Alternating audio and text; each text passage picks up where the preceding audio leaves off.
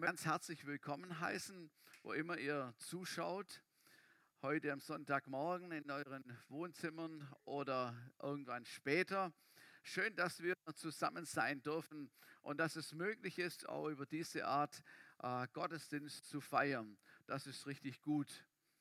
Wir hatten gestern Abend wieder einen Zoom-Gebetsabend. Der findet jeden Abend, äh, jeden Samstagabend von 17 Uhr an statt, ungefähr eine Stunde.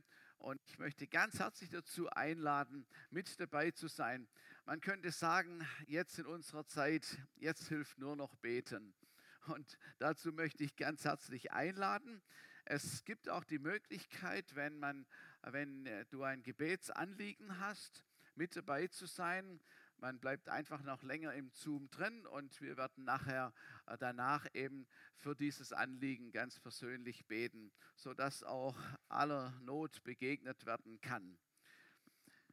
Dann möchte ich noch eine, äh, eine Einladung aussprechen. Ich habe das ja immer wieder auch schon angekündigt.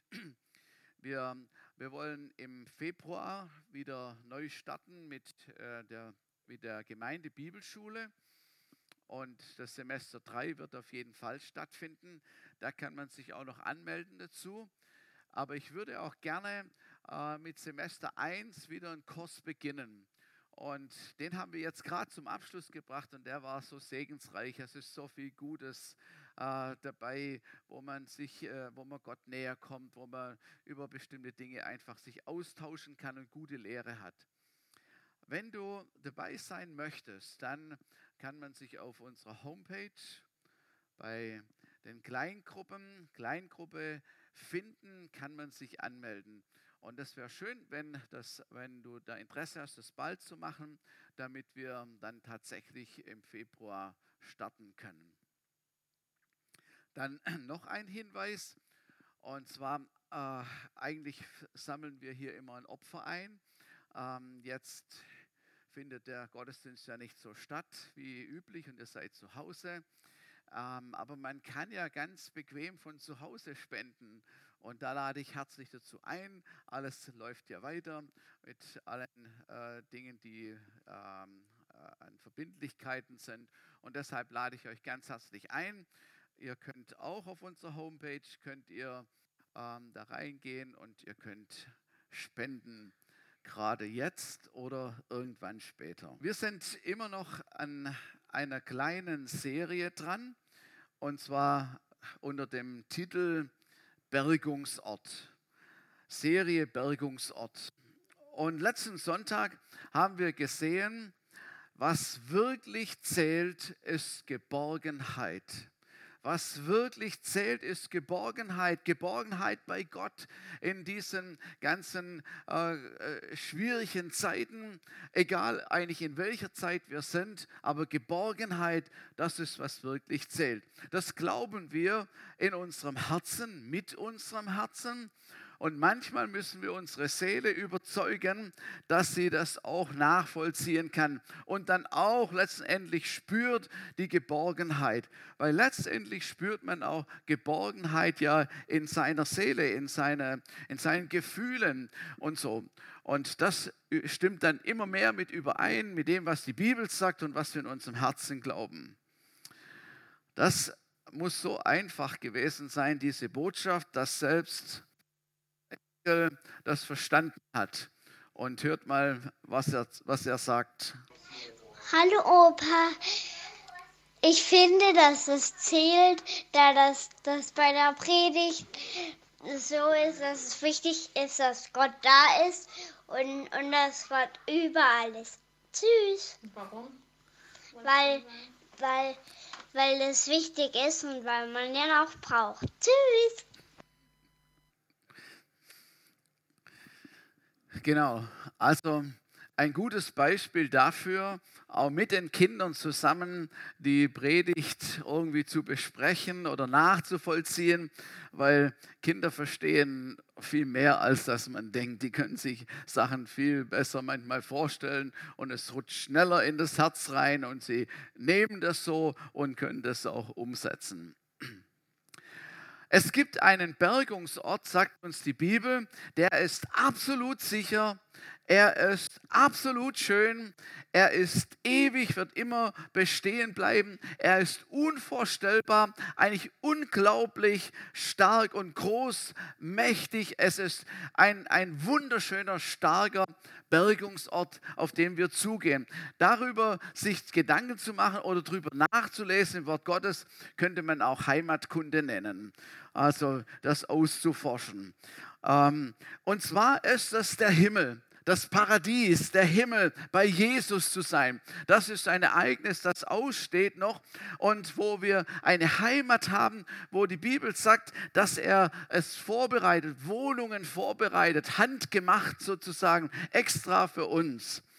Und die Bibel sagt uns auch, wer an diesem Ort sein wird, nämlich jeder Mensch, dessen Name im Buch des Lebens steht, wird dabei sein. Man kann sich sozusagen, wie, man ist sozusagen wie eingeschrieben, eingeschrieben auf der Liste, dass wir einmal bei ihm sein können an diesem wunderbaren Ort. Und das sind Menschen, die sich hier auf der Erde für Jesus Christus entschieden haben. Ganz klar und deutlich ihr Leben Jesus gegeben haben. Und da wird der Name im Buch des Lebens stehen und wir gehen einer wunderbaren Zukunft entgegen. Also das heißt, wenn ich jetzt sterben müsste, dann wäre ich schon dort. Ähm, wenn es sich aber hinzieht, oder wenn die Entrückung kommt während meiner Lebzeit, während unserer Lebzeit, dann eben dann, zu dem Zeitpunkt, dann werden wir bei Jesus sein. Keiner weiß, wann das wirklich sein wird. Keiner weiß Zeit und Stunde, Datum oder Jahr. Keiner weiß es. Es gibt zwar in der Bibel Hinweise dafür, und manch einer macht sich viel Gedanken drüber und manche haben gerechnet und, und studiert und gemacht und kamen zu einem Ergebnis und sagten, es wird da und dort sein. Es war dann doch nicht so und so. Aber es gibt ein bisschen Hinweise, gibt es. Und trotzdem sagt Jesus, dass der Zeitpunkt nicht klar ist, dass der Zeitpunkt nicht bekannt ist. Und er sagt sogar, er wird kommen zu einer Zeit, wo du es nicht denkst wo du es nicht damit rechnest. Also absolut Überraschungseffekt, wenn Jesus kommt. Und die Bibel sagt, in einem Augenblick wird es geschehen. Und die einen würden denken, was jetzt schon? Und sind überrascht und andere vielleicht mit anderen Überlegungen. Und bis das soweit ist, bis dahin sind wir auf dieser Erde und wir sind auf dem Weg dahin. Wir sind auf dem Weg. Und damit wir sicher dort ankommen, äh, was Jesus für uns vorbereitet hat, heißt es, bleib wo du bist. Das ist mein Thema heute Morgen. Bleib wo du bist. Und ich werde das erklären, was das bedeutet. Nämlich, wo sollen wir bleiben? Psalm 91, Vers 1. Da heißt es, wer unter dem Schirm des Höchsten sitzt und unter dem Schatten des Allmächtigen bleibt, ich sage dem Herrn, meine Zuflucht und meine Burg, mein Gott, ich vertraue auf dich. Die Bibel sagt uns also, wir können entscheiden, ob wir unter dem Schirm bleiben oder ob wir nicht unter dem Schirm bleiben. Und deshalb ist es so wichtig und meine Aufforderung heute Morgen, bleib, wo du bist.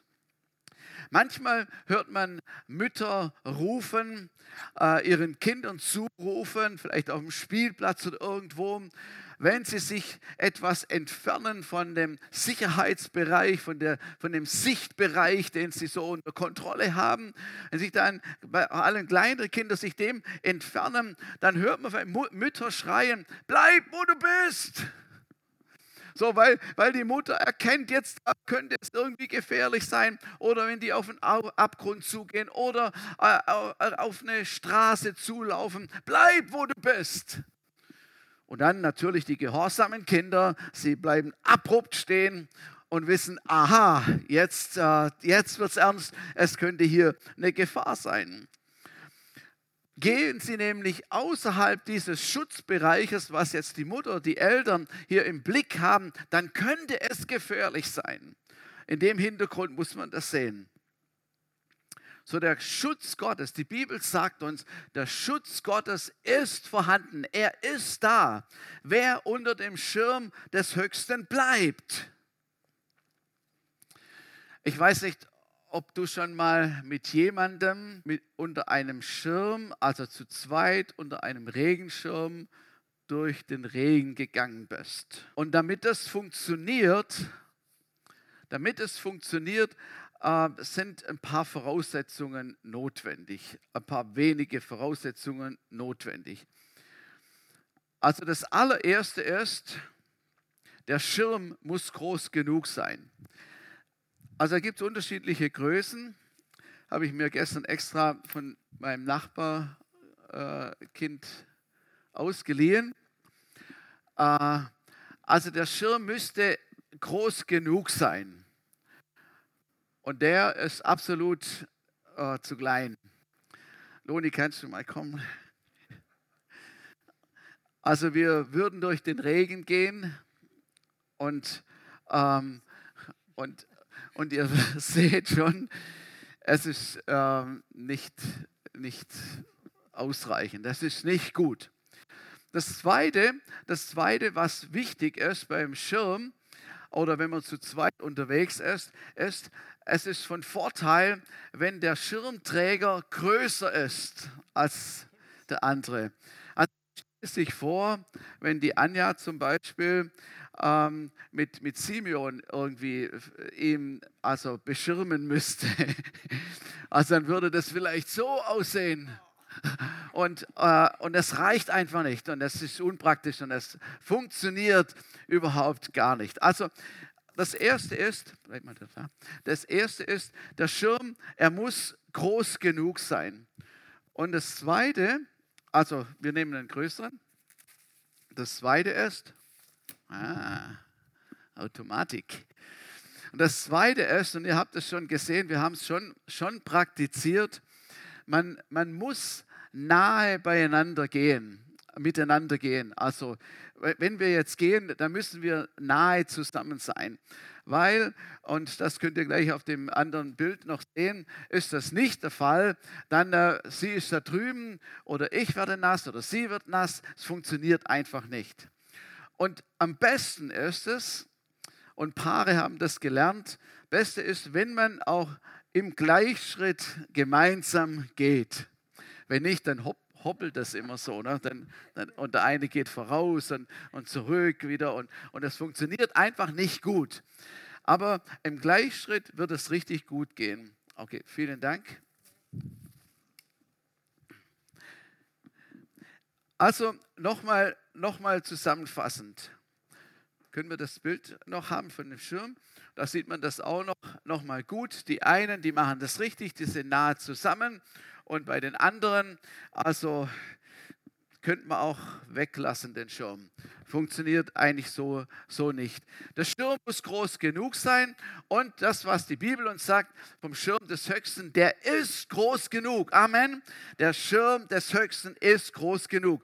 Man hört ja in der letzten Zeit immer wieder etwas von Rettungsschirmen. Und man ist erstaunt, wie groß diese Rettungsschirme sind, was da alles drunter Platz hat. Ganze Firmen sind drunter Platz, haben drunter Platz, ganze Banken haben drunter Platz. Man, man ist wirklich erstaunt, wie groß Rettungsschirme sein können. So, aber ich sage euch, der Schirm des Allerhöchsten ist riesig. Er ist so groß, dass jeder darunter Platz haben könnte, der drunter kommen wollte. Und wenn wir jetzt so das Bild betrachten, dann sind wir am sichersten, wenn wir so nah wie möglich mit Jesus unterwegs sind.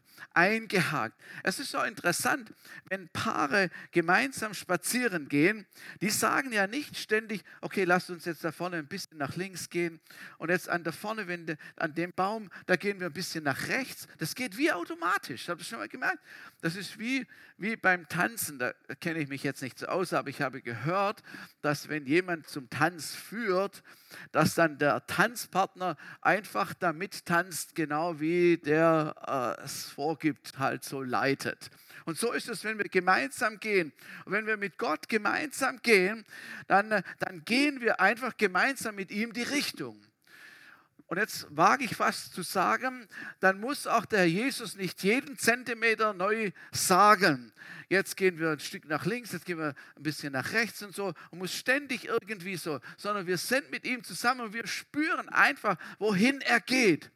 Und bei größeren Kreuzungen natürlich, da sagt er jetzt, da vorne kommt jetzt dann gleich das und da müssen wir aufpassen und da geht es jetzt aber links rüber. Man würde eigentlich rechts vermuten, aber es geht links rüber. Ich hoffe, ihr versteht, was ich meine. Man kann so mit ihm unterwegs sein. Halleluja. Ähm, das Wichtige, das kommt heute Morgen, muss heute Morgen durchkommen. Du und ich, wir entscheiden, ob wir unter diesem Schirm sind, sein wollen, ob wir mit Jesus im Gleichschritt gehen möchten. Er will es auf jeden Fall. Und wir entscheiden, ob wir das möchten. Jesus Jesus, er geht äh, vom Positiven aus und sagt in Johannes Kapitel 10, 27, meine Schafe hören meine Stimme und ich kenne sie und sie folgen mir. Und ich gebe ihnen ewiges Leben und sie gehen nicht verloren in Ewigkeit.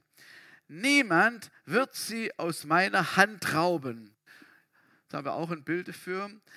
Niemand wird sie aus meiner Hand rauben. Kinder Gottes, Kinder Gottes sind in der Hand des Herrn.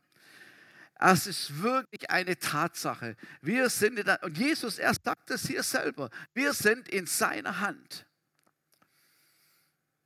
Da kann kein Teufel kommen, da kann auch kein Dämon kommen, auch kein Mensch kann kommen und uns aus der Hand von Jesus herausreißen. Das geht einfach gar nicht. Ups, oh, habe ich gerade nicht geguckt, jetzt hat man mich geklaut aus der Hand des Herrn.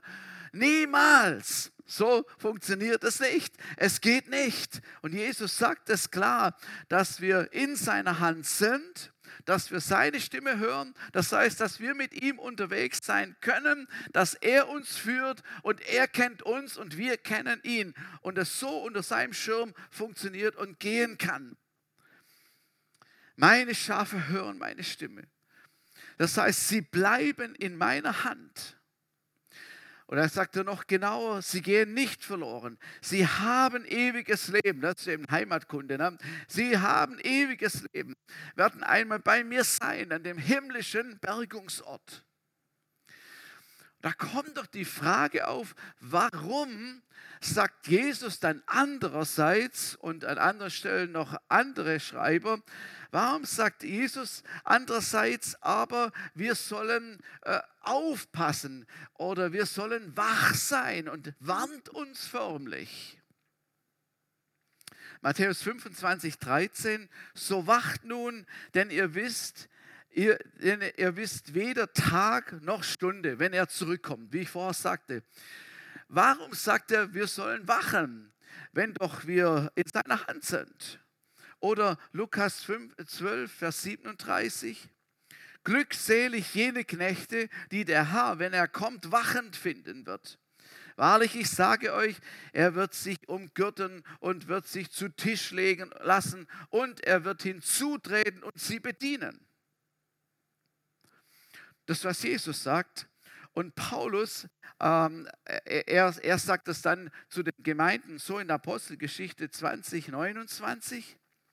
Ich weiß, dass nach meinem Abschied grausame Wölfe zu euch hereinkommen werden, die die Herde nicht verschonen. Und aus eurer eigenen Mitte werden Männer aufstehen, die verkehrte Dinge reden, um die Jünger abzuziehen hinter sich her.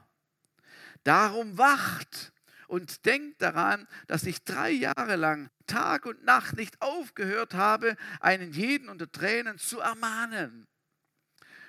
Also wir sehen auf der einen Seite, dass Jesus uns zuspricht und auch im Alten Testament uns zugesprochen wird, wir sind unter dem Schirm des Höchsten. Der Schutz ist da. Wir sind in der Hand von Jesus und er hat uns das ewige Leben versprochen und wir gehen dahin, auf dem Weg dahin.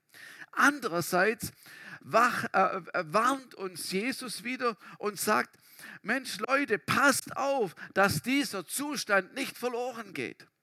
Und Paulus, er sagt, grausame Wölfe, es werden verschiedene Dinge kommen, die wollen euch wegziehen von mir. Sie wollen, dass, dass ihr aus der Hand von Jesus rauskommt, dass ihr wieder schutzlos seid.